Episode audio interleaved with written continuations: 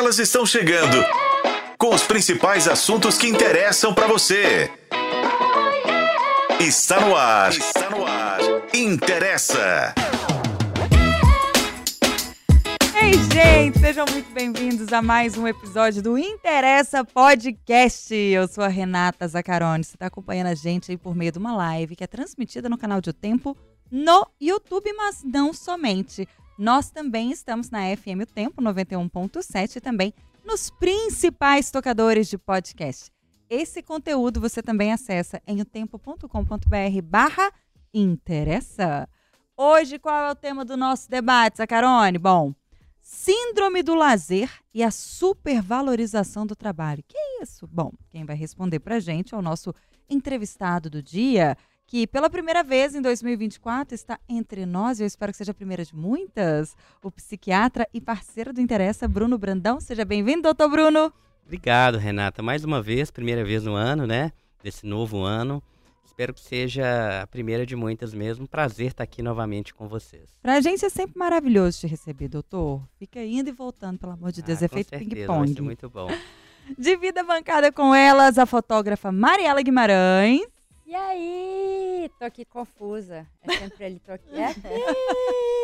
Tudo bem, né, gente? Eu tô precisando de férias. Só vou dar um spoiler assim. Ih, Acabei de acabou de voltar. Pois é. Mas eu já tô precisando demais.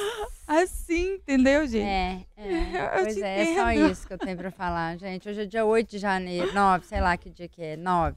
9? Nove. 9 de janeiro. Já tô assim, querendo 2025. Vamos Gente! 2025.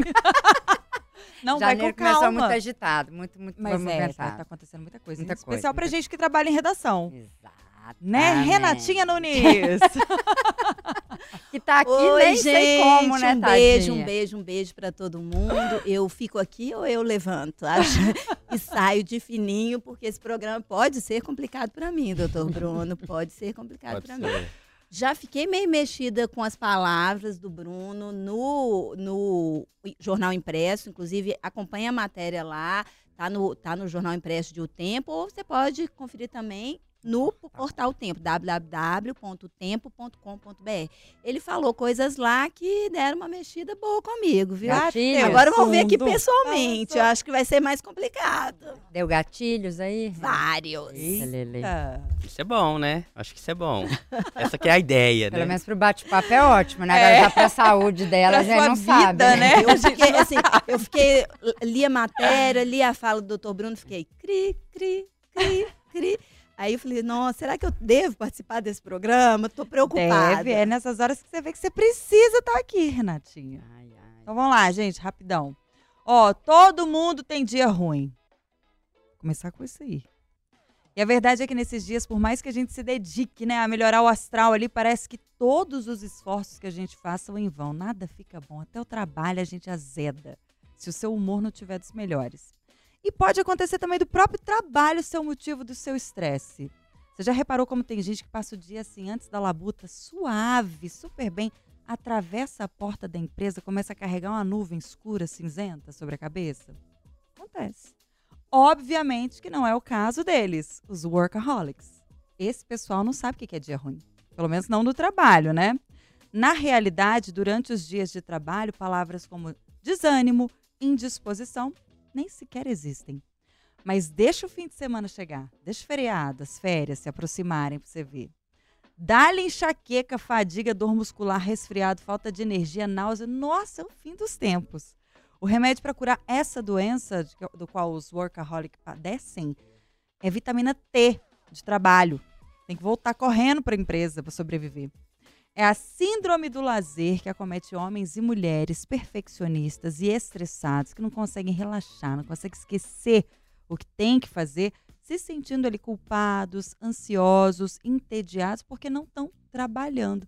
E o que, que gera essa síndrome, pelo amor de Deus? Porque nada no universo para mim justifica um quadro como esse. É por isso que a gente está recebendo o Dr. Bruno aqui hoje. E é sobre isso que a gente fala nesse episódio do Interessa Podcast. Pergunta do dia: Como você se sente fora do ambiente de trabalho? Eu quero saber. Manda sua participação pra gente no nosso chat, já está aberto para o debate. A transmissão da nossa live é feita pelo canal de O Tempo no YouTube. esse podcast tem a sua participação e se faz parte da sua vida, Interessa! Vou começar com a Mariela. Mariela, me conta como você se sente fora do ambiente de trabalho? Ai, depende. Depende. Você fica com saudades, querendo voltar, fica depressiva, falando, meu Deus. Ah, vou, vou falar que é bem variado, assim. Eu, eu não tinha percebido isso em mim, mas eu tenho um. Eu viajo. Atualmente até que eu não viajo muito, não, porque ela, minha prima casou, tá com um filho pequeno, mas quando a gente. Eu continuo solteira e ela era solteira, a gente viajava muito junto. E era impressionante. Era eu chegar para encontrar com ela e eu ficar doente. Ou tinha gripe, ou tinha. E aí eu tava lendo assim. Não durava a viagem inteira, mas ela é médica, então ela já sabia, então ela já chegava com um remédio para mim. Nossa! E teve uma das vezes, olha a situação, doutor Bruno. Em vez daqueles drinks de boas-vindas, ela chegava com Chegava um com os sorrisal. Aí teve uma vez que a gente foi viajar para Natal e aí eu encontrei com ela, eu fui antes e ela foi comigo, foi me encontrar depois. Aí eu já cheguei e falei, Camila, você acredita que eu já tô meio doente? Ela falou, vai na farmácia, compra tal e tal remédio, parará. Eu falei, tá bom. Aí comprei os remédios que ela mandou eu comprar e ela mandou comprar um xarope, comprei um xarope. Aí comprei o genérico, que era o que tinha lá na farmácia, não sei o que, comprei. Umas horas depois ela chegou e eu não conseguia abrir o olho. E eu tava assim, meu Deus, eu não sei o que tá acontecendo comigo. Eu tava passando muito mal. E aí depois ela foi ver que tipo, eu tomei um vidro de xarope, tipo, em 12 horas, querendo melhorar rápido. Mariela, Então, você eu- dá trabalho demais. É, Aí, assim, em vez de melhorar, eu piorei, porque eu tinha que ter tomado, sei lá, uma tampinha a cada não sei quanto, eu tomava um gole. Falei, tem que melhorar, e vou tomar muito remédio para melhorar rápido. Que horror. E fiquei boisada, né? É uma, uma gíria que eles usam aí, quem é viciado em xarope. Nossa, você viu estrelinha até de você chega. Gente, eu não conseguia conversar. Eu, eu só ficava de olho fechado e falava, eu, eu quero melhor. Ah, mas e qual que é o objetivo disso? Você queria aproveitar as férias em todo, em É, toda a sua plenitude? Exato. E não exato. conseguiu. É, demorei mais, mais um tempo ainda, né? Porque aí eu tive que parar de tomar o remédio e tudo, mas isso é uma constância, assim. Mas eu nunca tinha me ligado que tinha a ver com o trabalho. Eu não, é, até hoje não sei, na verdade, doutor Bruno, você vai ter que me dar um diagnóstico aqui hoje, se isso tem a ver com o trabalho ou não. Essas minhas doenças. Mas, Mas é sempre no seu momento de lazer? É sempre que você passa sempre da... que eu viajo, toda vez que eu viajo, eu dou uma passadinha de mal. No começo da Gente. viagem, depois eu relaxo. E outra coisa que eu percebi é que quando eu tô é, de folga aqui do jornal, mas eu arrumo um frila, eu passo mal. Ah, mas aí eu acho que já é outra coisa. É, acho que também É acho que é outra ansiedade. coisa, pois é. é, eu acho que tem um misto, é um monte de coisa misturada. Porque eu fiquei pensando nessa história de trabalho e passar mal, eu falei, gente, eu não, não tinha feito essa conexão ainda. Então eu tô contando aqui pontos que me fazem assim, né? Sim. Eu estou de folga no jornal, e aí eu falo, amanhã tem um frila, eu vou ganhar um dinheiro. Eu acordo passando mal. Ou acordo com Porque enjoo, talvez, com provavelmente, aí eu querendo É, diagnosticar, né? Vamos ajuda lá, analisar. você É, provavelmente você queria realmente era Descansar. descansar. É. E, e a pergunta pra você é: por que, que você foi pegar um frila? Eu Ah, sempre me porque pergunto. tem, né? pois é, eu também. Frila eu adoro duas vezes, né? Assim, é o dia que eu pego e o dia que eu não vou, né? Porque você fica feliz só o dia que você pega o frila trabalhando igual a gente É. trabalha aqui na redação. Você sair daqui pra fazer um frila, gente, é vontade de chorar. Mas eu pego, porque a gente precisa de dinheiro, tem conta pra pagar, né? A gente tem sonhos e tudo. Então eu acabo pegando um ou outro, mas é batata. E aí eu, às vezes, passo carão, porque eu passo tanto mal que eu não consigo fazer o frila. Eu acho que o seu estresse é o completo oposto. Você fica tão estressada que te impede de trabalhar porque você queria estar descansando, mas você quer o dinheiro. É, me parece mais essa questão mesmo, do- É? da recompensa ali do dinheiro. Não me parece a falta Do Do trabalho. trabalho em do, si, do né? trabalho em si, né? Porque eu acho que o que a gente vai discutir aqui, no início do programa, que a Renata citou alguns sintomas ali, né? Essa, esse workaholic aí é o vício mesmo do trabalho que não difere do vício de outras substâncias. A gente está falando de uma dependência não química. Uhum. A, a, a, a- se comparar com outras dependências não químicas, por exemplo, a gente poderia comparar com uma dependência de, de jogo, de jogo, jogos de azar, né? É, é um- o que acontece no cérebro de uma pessoa viciada em trabalho é exatamente o que acontece no cérebro de uma pessoa viciada em crack, por exemplo.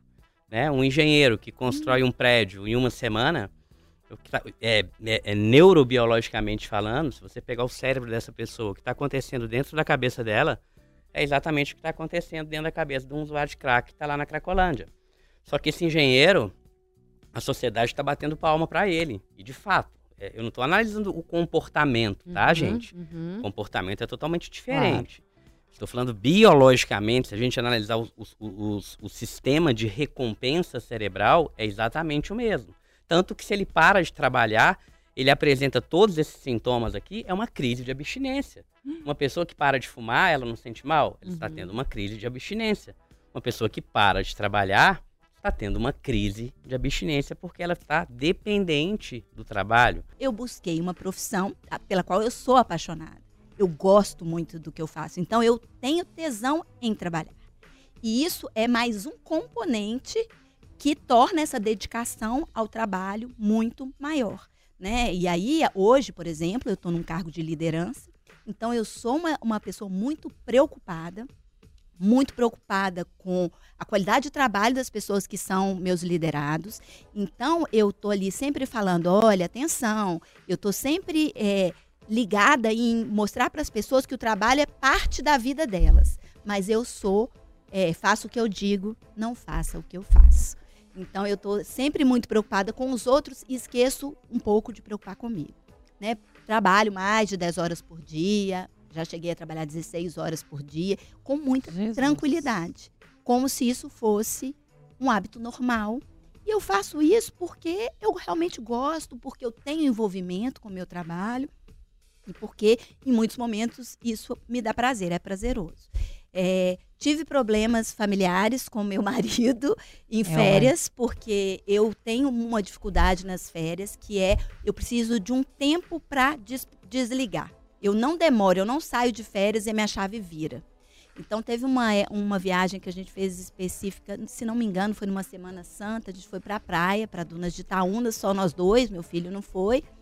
E chegou lá, ele teve que confiscar meu telefone. Pra você desligar. Pra eu conseguir. É. Ele teve que confiscar. E aí ele fez isso, eu fiquei os três primeiros dias triste. Eu não, eu fiquei apática. Eu não conseguia ficar feliz naquela viagem. Isso foi um sinal de alerta para mim. Eu tô ali, provavelmente você está em algum ponto dessa régua e pelo que você está falando, você está bem próxima bem na beirinha ali. daquela pessoa do lado de lá. Não me empurra, Né? que Agora, eu já tô tem- na beira. Tem um ponto interessante música. que você tocou aí, que se a gente entrasse nas origens disso, de onde vem isso, né? A gente poderia pensar, é, primeiro, no modelo de aprendizado, né? A gente aprende, eu acho que em outro podcast que eu falei aqui sobre ansiedade, eu falei sobre modelo de aprendizagem de comportamento. Filhos copiam modelos de, de dos pais, então, de um modo geral, né? Se você é um pai que pega um violão, começa a tocar, o pequenininho já começa lá a tocar o violão. Então, normalmente, pais que são muito assim, que tem esse esquema, né, que a gente chama de padrões inflexíveis, são esses padrões assim de autocobrança. Você falou que seu pai te colocou Muito. lá e aquela cobrança toda, pressão, pressão, pressão. Você tende a imitar dos seus pais. E por outro lado, o que a gente chama também de amor condicionado. Entenda isso. Não estou falando que seu pai não te amava, nada disso, nem de longe estou falando isso. Mas muitas vezes é aquele pai, aquela mãe que dá mais atenção, dá mais carinho e reforça mais o amor nos momentos em que o filho ou a filha apresentam uma maior nota, Sucesso. Né? Sim, Então, de repente, você ganhava muito mais atenção, muito mais sem afeto o dúvida. tempo todo quando você tinha mais nota e às vezes quando você tinha uma nota baixa, você tinha uma, tinha uma tendência a ser mais punida, você não tinha tanta atenção, ou seja, era um amor muito mais condicionado Do meu pai, ao sucesso. Exatamente E aí você assim. vai internalizando aquilo. Então essas são as duas principais origens, né? Que ao longo do desenvolvimento vão explicar a origem disso. E aí você vai criando esse padrão inflexível e isso se torna um hábito.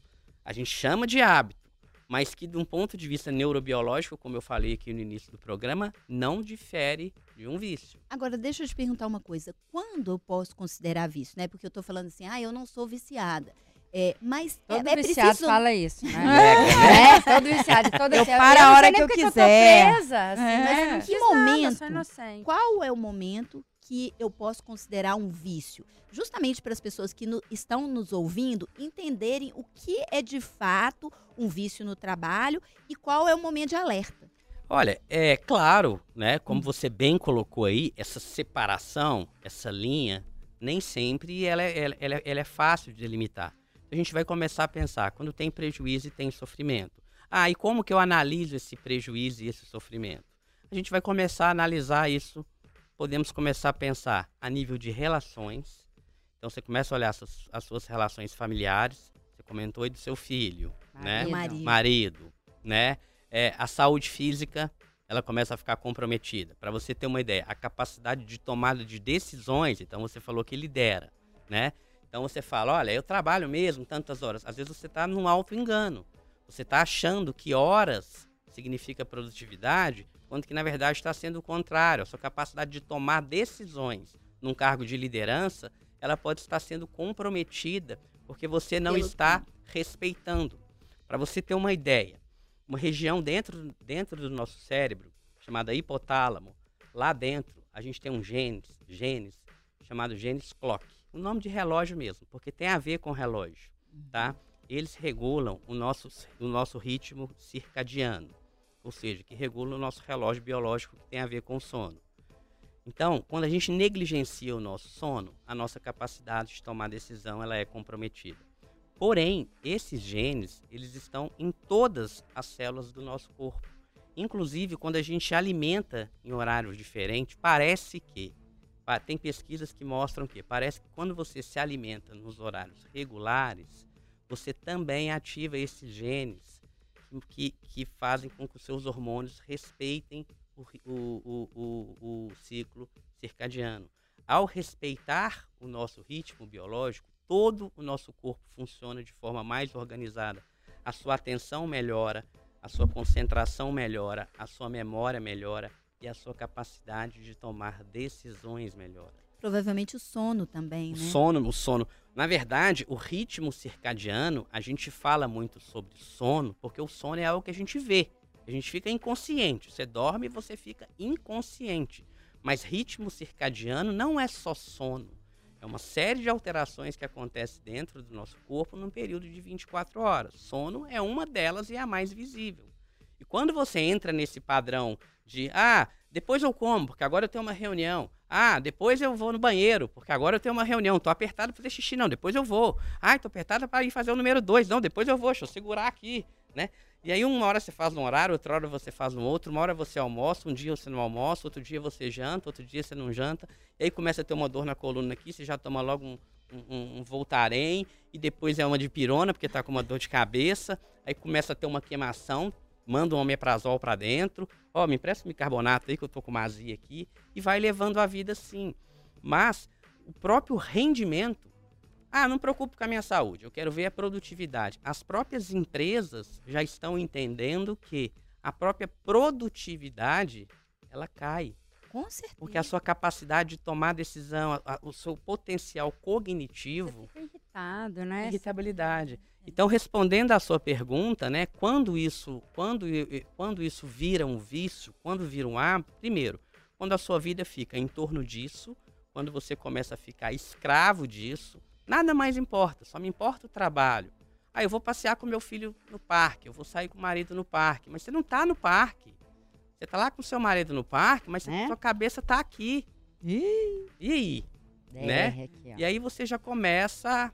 Coitado, o marido dela tá- vai escutar isso aqui, vai Não, dar um eu- problema. eu vou munição, contar. né, gente? Vai, não, eu vou contar. É. o Ro- o Rony é meu então, parceiro. assim, a ali, gente tem que começar a pensar. Se você começa a ter um estreitamento do repertório, a sua vida começa a ser só o trabalho. Você tá falando de jornal. Você começa a ter problemas na sua saúde física, você começa a ter problemas nos seus relacionamentos, já é um sinal de alerta que eu acho que você tem que colocar um pé no freio. Agora, foi tocado um ponto, você falou anteriormente desse ponto, que eu acho muito importante voltar nisso.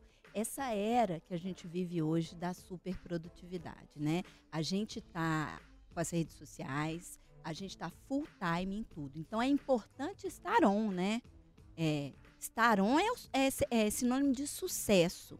O quanto esse- essa nova abordagem social é, contribuiu para esses processos de adoecimento?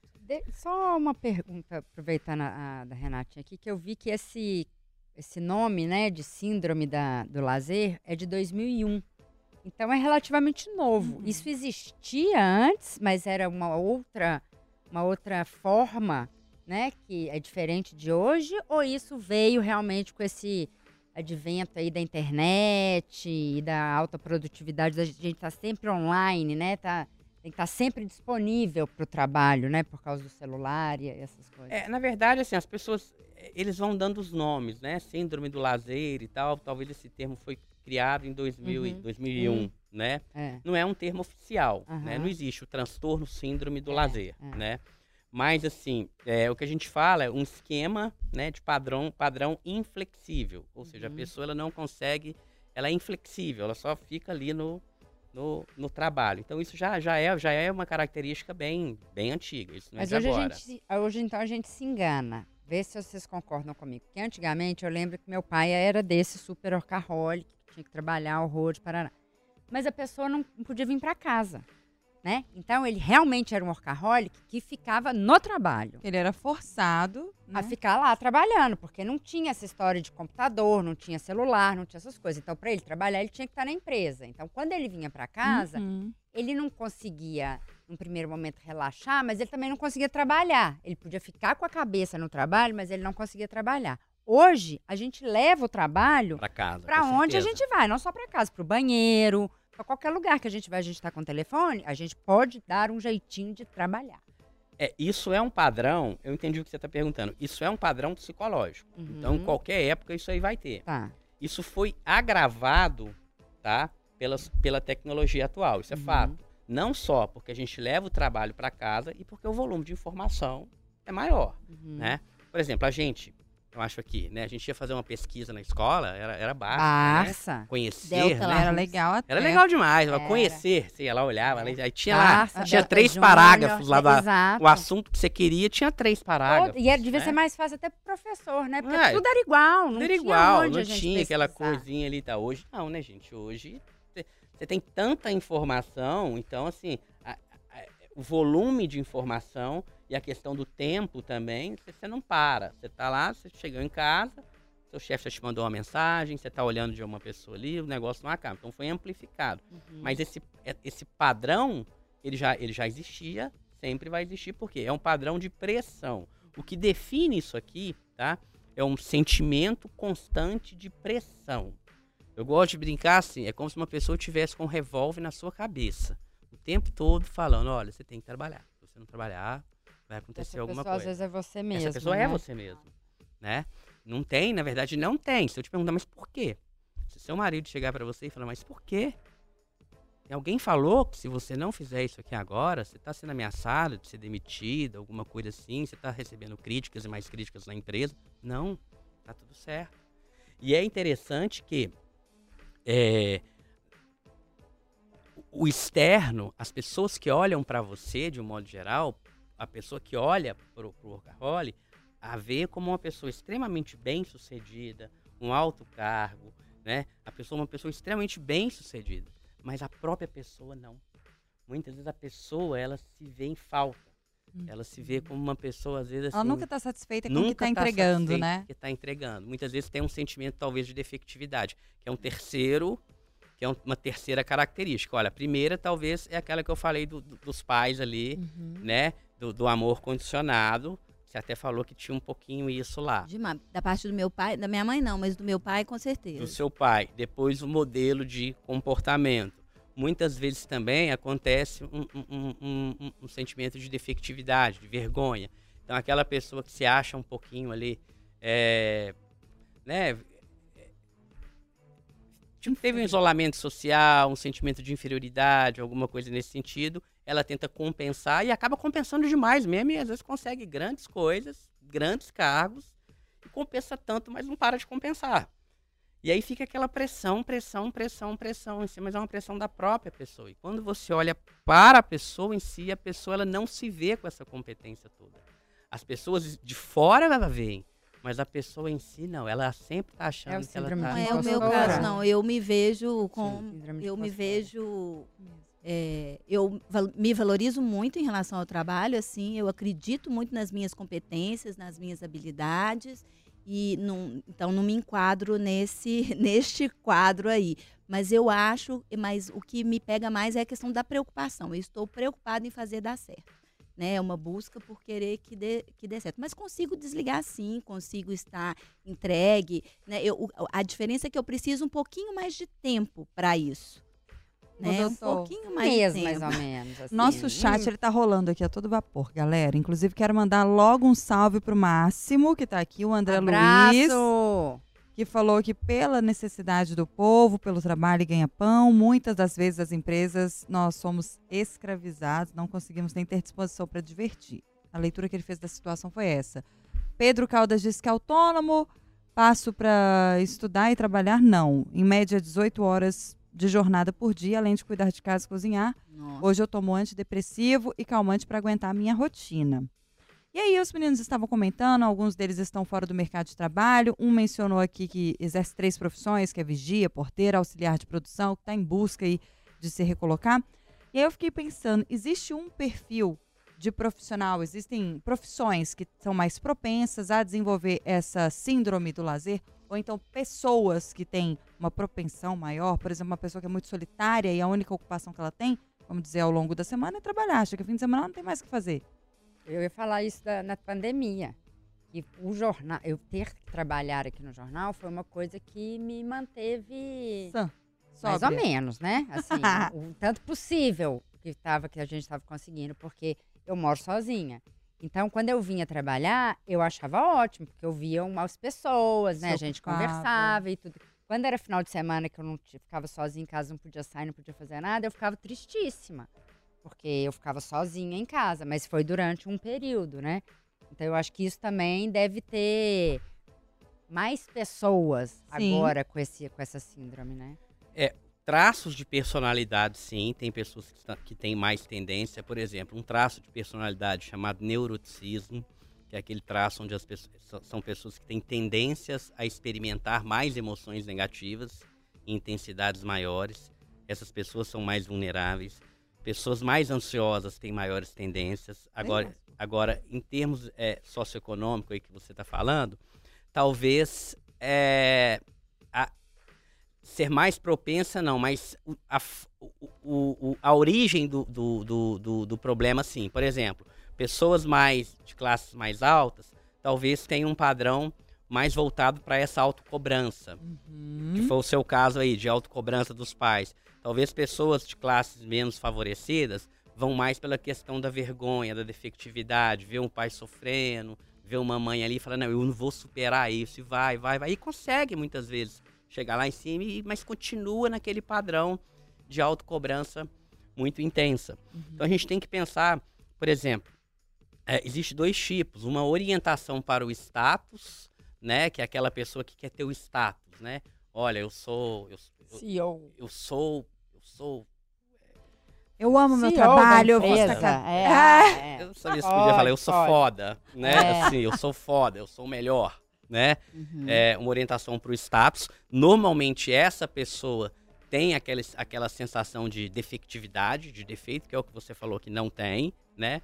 E tem aquela pessoa que já tem mais uma orientação para o sucesso. Ela não quer ser, é, é, ter, ter essa, essa- esses aplausos, mas ela quer ter um sucesso. E aí já está mais um sentimento assim de, de medo, né? De vulnerabilidade. Eu quero ter um sucesso porque depois eu, eu posso perder esse cargo.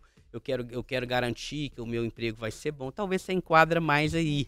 Prazer, né? O prazer também, ter uma, uma certa vulnerabilidade. E o prazer, o bem-estar de estar ali naquele cargo, você olhar e falar, nossa, eu conquistei isso É. tudo aqui. Eu me sinto extremamente privilegiada por fazer uma coisa que eu gosto. Porque é isso, né? Eu acho que as pessoas. A gente vive num país onde o desemprego é tamanho. Né? A gente, a Renata trouxe aí pessoas que precisam trabalhar aí em três empregos para conseguir uma renda mínima e digna. Então eu acho que poder trabalhar com o que gosta é na verdade um grande privilégio, né? Então a gente está falando, eu estou falando aqui do alto do meu privilégio que eu enxergo, né? E, então, eu me sinto realmente privilegiada. Eu conheço muitas pessoas que trabalham em, em áreas que elas detestam. E eu vejo é, aquela, o começo do texto da Renata aqui no programa, ela fala que as pessoas chegam para trabalhar é, desanimadas, com indisposição. Isso é muito cruel, né, doutor Bruno? Eu acho que isso mexe muito com a vida das pessoas. Então, eu acho que não dá para a gente é, é, falar só da ponta do privilégio. Eu acho que a grande maioria dos brasileiros se enquadra em tempos difíceis mesmo, né? Muitas não podem sair do trabalho ou procurar outras ocupações em função da necessidade mesmo de pagar os seus boletos. E aí eu queria trazer um dado aqui que eu achei muito interessante, que quase 3 milhões de doenças ocupacionais foram atendidas pelo SUS nos últimos 15 anos, né? 3 milhões é um número muito alto. Absurdo. Né? E, e um outro dado que eu achei interessante ainda sobre relativo a essas doenças do trabalho é que por 20 anos, né, é, eles a, a, a 20, é, 20 anos atrás, eles tinham é, é, 182 doenças do trabalho é, acreditadas lá, o CID para categorizadas. Obrigada. É, e aí, em novembro do ano passado, é, depois de 20 anos, é, 165 novas patologias que causam danos físicos ou mentais é, ganharam é, códigos de diagnósticos. Então, é, esses, as doenças do trabalho, né, categorizadas, passaram de 182 para 347. Eu fiquei assim até assustada porque é muita coisa, mas o que que a gente viu entrando nesses quadros? Doenças como ansiedade, depressão, a própria, eu não sei se a gente usa o termo síndrome dela não, o burnout. Burnout. Né? É, eu não sei se ele é usado com síndrome, com a palavra síndrome, síndrome. antes. Síndrome de burnout. Então ela entrou também, foi categorizada. Então assim, é, eu estava lendo essa matéria e fiquei realmente assim muito assustada. Ou seja, a gente vê que nos últimos tempos várias novas doenças, né, várias novas sensações acometeram os trabalhadores. Aí eu tenho uma questão. A, apareceram essas novas doenças ou elas foram reconhecidas, reconhecidas e nomeadas? Nomeadas, né? Assim, é, esses transtornos, na verdade, eles não aparecem. É, né? É, é, Eles já aconteciam. É, isso na verdade é uma tentativa de, de é. classificar o que já está aí. Porque eu estava vendo uma. Porque eu pesquisa... acho que eles podem ter aumentado.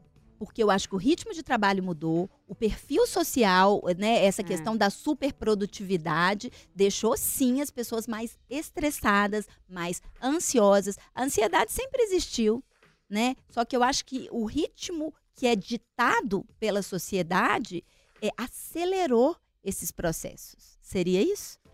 Com certeza tem um aumento, sim, né, no número aí de, de doenças, o estresse, o próprio burnout tem, tem um aumento crescente.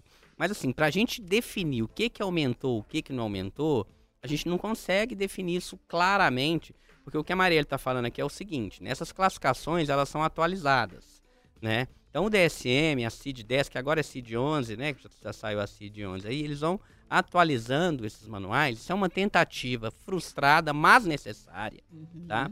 As pessoas falam muito mal, mal desses manuais aí, mas é o que a gente tem, né? Ou seja, a pessoa apresenta um tanto de sintoma lá, fulano tá triste, não tá sem vontade de fazer nada, vamos chamar isso aqui de depressão. É, é uma tentativa de classificar, né, sintomas um grupo de sintomas em doença, em, em transtorno. Estou falando da, da parte mental, né? É falho, é falho, mas é necessário, é o que a gente tem. Então, assim, a, a depender da metodologia de estudo, pode aumentar um pouco o número, a depender da metodologia de estudo, pode reduzir. Pode reduzir. Então, assim, é difícil a gente é, é, definir exatamente é, se isso representa de fato um aumento. Você, Mas, eu te perguntar, quem é você? Né? Pegar uma folha de papel, aqui vocês são de jornalismo, então redação para vocês é, é muito fácil, né? Faça uma redação em casa, hoje ou o dia que tiver tempo, sobre com o título Quem é você? Quem sou eu? Né? E defina. Quem Já é? fiz esse exercício. Já fez esse exercício, Já. né? Provavelmente eu arrisco a dizer que a sua redação, a, a maioria das páginas dela deviam estar associada com o trabalho né? Não, Não, não que só. bom, Não que só. bom. Mas a primeira coisa que a gente fala, né? Eu, meu Oi, nome é meu Mariela, nome é você Nada faz o quê? É, É. sou O que você faz? O que jornalista. você é? Aí você fala, ah, eu sou jornalista. Como se Uhum. só, se só sua profissão fosse o adjetivo. Mas eu falo isso por causa muito de terapia, sabe, doutor Bruno? Porque é, eu enxergo hoje que dentro da Renata, que é jornalista, existem muitas Renatas, né? É, e eu defendo muito isso com as pessoas que eu trabalho. Você, o seu trabalho é parte. Ontem eu tive que fazer um, um- conversar com um dos colaboradores e eu falei para essa pessoa: o trabalho é parte da sua vida. É, o problema é que assim, a gente falar, a gente é, é- é fa- é- é falar assim, assim, falar é fácil, mas às vezes, às vezes na prática não é tão fácil. Mas é porque, por exemplo, assim, eu me vejo hoje muito. é, é, eu sou Renata, eu sou mãe, eu sou jornalista, eu sou amiga, eu sou filha. Né? Então, eu, é, existem muitos, muitas, muitos lados meus. é, e muitos deles estão dentro do trabalho. Um está infiltrado no outro. Né? As coisas, elas. A gente é um bando de conexões.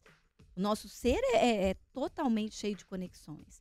Agora, normalmente, as pessoas respondem primeiro com a profissão.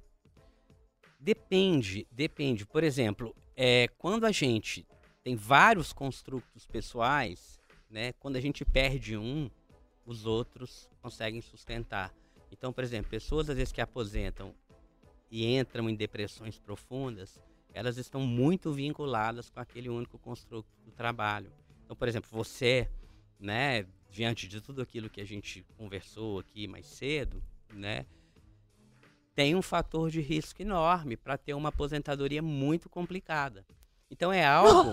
Não, mas Não, eu falo que eu vou É vender algo? coco na praia. Não. Um dia eu falei que eu ia vender coco na praia, aí meu chefe falou assim pra mim: duvido. Eu falei: quando eu aposentar, eu vou ficar na praia, viver minha lá, vendendo Mas coco. você Ele falou: sabe, eu duvido, a- a você não vai conseguir nunca. a Zacarone tá rindo ali, mas é legal você come, você escutar eu falando isso agora, porque você tem tempo. Esse programa, né? Ai, pra você vai já. escutar o doutor Bruno, já que você não escuta nem a Você tem Rony? tempo para já ir Claro, pra já ir- Bruno, eu vou ouvir. Você É. tem tempo para já ir pensando sobre isso, para levar isso para sua terapeuta, para já ir preparando para isso. Imagina, para daqui lá na frente, você não ser pego de surpresa, igual seu pai foi, né?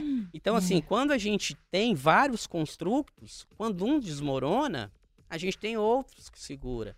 Então, normalmente pessoas que são presas em um só, tem, por exemplo, relacionamento. Ai, a minha vida é meu marido, minha vida é meu relacionamento, minha vida é meu namorado, é só Meus meu namorado, filhos. meu namorado, meu Filho. filho, meu filho, meu filho, meu filho. Aí o Acontece filho uma cresce. coisa, o filho cresce, Não acabou a o filho vida. sai de casa, desmoronou a vida. Não, eu tenho meu filho, eu tenho meu trabalho, eu tenho as minhas amigas da igreja, eu tenho não sei o que, eu tenho não sei o que, eu tenho não sei o que. Meu filho saiu, fiquei triste, mas as minhas amigas da igreja me sustentam. Então a pessoa ela começa a, ela tem várias outras esferas da vida que sustentam ela. Então quando a gente falou aqui no início do programa do estreitamento do repertório, é justamente isso. O vício no trabalho, como qualquer outro vício, vai estreitando o repertório e a pessoa só tem aquele construto. Então, o que que te define? Quem sou eu? Trabalho. Hum, que Trabalho. Você acha que Trabalho. a nova geração, é, não sei se é uma questão geracional ou não, é uma pergunta, ela é mais livre em relação ao trabalho? Assim, ela se estressa menos? Vai sofrer menos, padecer menos desse mal. Porque eu vejo isso também, Renatinha. Eu vejo que eles queimam a orelha num trabalho, não permanece, não. Fica lá seis meses, não, não tô feliz aqui, metem Ah, São pé. mais desprendidos, Mais são mais desprendidos. desprendidos, mais livres, por exemplo. Eles têm os pais que têm, que têm essa, essa preocupação, porque eu acho que é geracional por isso. Sabe? A nossa geração é a geração que trabalha enlouquece. Quer dizer, a geração do meu pai já foi uma geração que trabalhou muito para dar, para me dar e dar para os meus irmãos e, né, quem é da minha geração e conviveu com isso, melhor. Nada, tudo que eles, né, não puderam, eles nos deram. Então, escola particular, não sei o quê, trabalho, tanto, né? Quantas vezes eu escutei? Você não é a média, né? Você não pode tirar a média, você é mais que a média. Aquela, a gente tem que ser o bom porque ele estava ralando para dar tudo de bom pra gente. né? Hoje, os filhos mais novos ainda continuam nessa. Porque, por que, que a gente falou meu pai não teve essa possibilidade de escolher a profissão, Uhum. né? E ele mesmo fala, ele falou assim, eu fui muito ambicioso, eu queria ser músico, mas eu era muito ambicioso para conseguir ser músico. Eu não acho que eles continuam nessa. Eu acho que eu tô, eu tô falando justamente o contrário. É. Eu acho que eles se sentem muito mais livres em vontade. relação ao É, trabalho. o modelo, o modelo agora está Mas eu- mais. você não acha que é É, porque vo- a a- Não, os pais não acho, não bancam? acho, não acho que é por isso. Acho que isso pode ser um, um dos fatores, mas não acho só por isso. Eu acho que a mente deles é mais aberta. Por exemplo, vou dar um exemplo da minha casa. Lá em casa aconteceu o contrário, né? O meu filho, ele, ele, é, é, eu não esperei dele uma, que- ele não é uma, não pensa no trabalho formal que eu, que eu, que ele me viu fazer a vida inteira. Ele acha que segurança é trabalhar para ele mesmo. Ele acha que segurança, por exemplo, ele foi buscar e foi trabalhar com arte, que é uma coisa que não tem nada a ver, foi trabalhar com música. E, e ele acha o meu formato de trabalho é, realmente Chato. Não é para ele, não é para ele e ele assume isso, a personalidade dele, claro que ele tem é, um ambiente de ajuda, como Mariela cita, mas eu acho que a mente deles, e aí eu tô falando de uma geração que eu convivo aí com muitas pessoas de 15 a 20 anos, Uhum. é uma geração que já vem pensando assim, ela é mais livre assim. Esse modelo de comando, controle, Exato. né, ele não funciona mais atualmente para essa nova geração. Né? Tem pesquisas que mostram isso mais, isso bem claramente. Essa nova dinâmica de trabalho, ela está mudando, né? Desde o do superior até o inferior, eles dialogam assim de uma forma é, Igual, né? meio, que, meio que de igual para igual, né? E aí eles ficam menos suscetíveis a sofrer desse, padecer desse mal, da síndrome do lazer? Não, não sei se ficam menos, se ficam mais, não saberia te dizer se ficam menos. Eu acho que talvez por conta desse padrão, aí já é um achismo, não, não tem um embasamento assim teórico para te falar, mas eu acho que por conta dessa enxurrada de- desse padrão de comparação de redes sociais, eu acredito que eles estão mais suscetíveis. Porque Cruzes? porque hoje em dia as redes sociais têm um padrão de comparação muito grande. Um dia desses eu tava vendo meu filho ve- vendo, vendo um vídeo no YouTube, aí chegou um menino lá de 18 anos no vídeo, quanto que é esse barco? O cara, 5 milhões, tá aqui à vista, comprando um barco. Claro que isso não é, não é real isso, né? Então, assim, tá uma coisa assim, esse povo falando em dinheiro, falando em. Como se tudo fosse muito fácil. Nas redes sociais tá tudo muito fácil. É fácil ter dinheiro, é fácil ter um bom relacionamento, é fácil ter uma mansão, é fácil ter um melhor carro, é fácil ter um melhor emprego. É tudo muito fácil. Isso tá nas longe de ser real, sociais. né? E quando você de ser real. desliga o seu celular e olha para o mundo real, você se Alcançar isso é decepciona, você fala, meu Deus. Ô, doutor, pra gente encerrar, vou te pedir uma consideração final, porque a gente já tem que caminhar pro encerramento do- desse episódio do Interessa Podcast. Mas é só o primeiro do ano que tem 365 dias, Não, tá? já não tem mais. Já não tem mais, Graças a inclusive. Ufa. doutor, além de tudo, deixe seu arroba, doutor Bruno Brandão, psiquiatra. É, Consideração final. Bruno Psiquiatra, o meu Uhum. Instagram, né? Quem não me segue pode seguir lá. Eu acho que tudo é o equilíbrio. Eu acho que o que a gente está falando aqui não é de forma nenhuma negligenciar o trabalho, ficar no oba-oba e tal. Vamos trabalhar assim, trabalhar é importante, é uma esfera muito importante da vida. Mas quem está aí vivendo só o trabalho, trabalhando, trabalhando, trabalhando, negligenciando a saúde, negligenciando os relacionamentos, eu acho que tem que ficar um pouco atento ou atenta a isso e de repente buscar aí até uma ajuda profissional para dar uma olhadinha nisso daí, porque uma hora o corpo vai, Manifesta, vai né? manifestar. Perfeito. Doutor, mais uma vez, obrigada. Eu que agradeço o convite. Um prazer. Marie, agora é com você. Consideração final. Nossa, eu não estava preparada para isso não, Renata. Vai, passa para Renatinha ali, que eu estava achando que ia acabar aqui com o doutor Bruno. Não, senhora, as meninas fazem as considerações. Vai, Renatinha. Ai, gente, olha, eu queria falar para todo mundo que está ouvindo a gente para se cuidar, né? Para se cuidar. Cada vez mais a gente traz aqui em diferentes programas, né? Muitos deles com a participação do Dr. Bruno, como é importante a gente cuidar do nosso emocional. Eu acho que o nosso emocional sustenta o nosso trabalho, né? E como todos nós, a grande maioria, né? Grande maioria da população precisa trabalhar, é, eu acho que esse trabalho seja feito de uma forma mais leve possível. E eu acho que quando a gente está com o emocional mais estruturado, essa leveza vem mais facilmente. A gente consegue ter mais domínio sobre as adversidades no trabalho, a gente é, com- consegue ter mais domínio sobre as relações no trabalho, porque tudo isso é muito importante dentro do todo. Então, eu aconselho todo mundo a se cuidar mesmo, cuidar das emoções, porque elas são é, fundamentais para você desenvolver bem as suas habilidades. Pronto. Tá posso- tudo bem? Tá, Ah, agora que ela já, tá já, tudo já bem? pensei, já pensei. Então, bom. Então, o- a minha consideração final, eu vou falar assim, né? Falam, façam o que eu falo, mas não façam o que eu faço. Mas arrumem mais, como é que você falou que chama? Estructu... Construtos pessoais. Constru... Construtos Construtos pessoais aí, pessoal, assim, abra um horizonte, né? Vai fazer uma aula de crochê, vai fazer, vai pro cinema, né? Vai fazer uma aula do que você gosta, é cerâmica, é natação, é vôlei, né? Vai ler, vai se cuidar fora do trabalho, né? Porque eu acho que a gente já gasta tanto tempo durante o trabalho que às vezes eu fico achando que o trabalho pode ser uma fuga de outras questões, né? Então, autoconhecimento, autocuidado e esses cons- Equilíbrio. muito contrustos aí, esse trem que o doutor Bruno falou, esses contrustos aí, ó, e faz muito contrustos aí, porque se só um cair não tem problema. Amei! Muitos construtos pra você que tá Construtos, acompanhando o gente. Interessa Construtos. Podcast. Ó, Beijo, vamos ficando gente. por aqui. Beijo, segue a gente no Instagram, arroba programa Interessa. Até a Tchau. próxima. Tchau. Beijo! Sei que eu não tô podendo dar muito tchau. Thank you.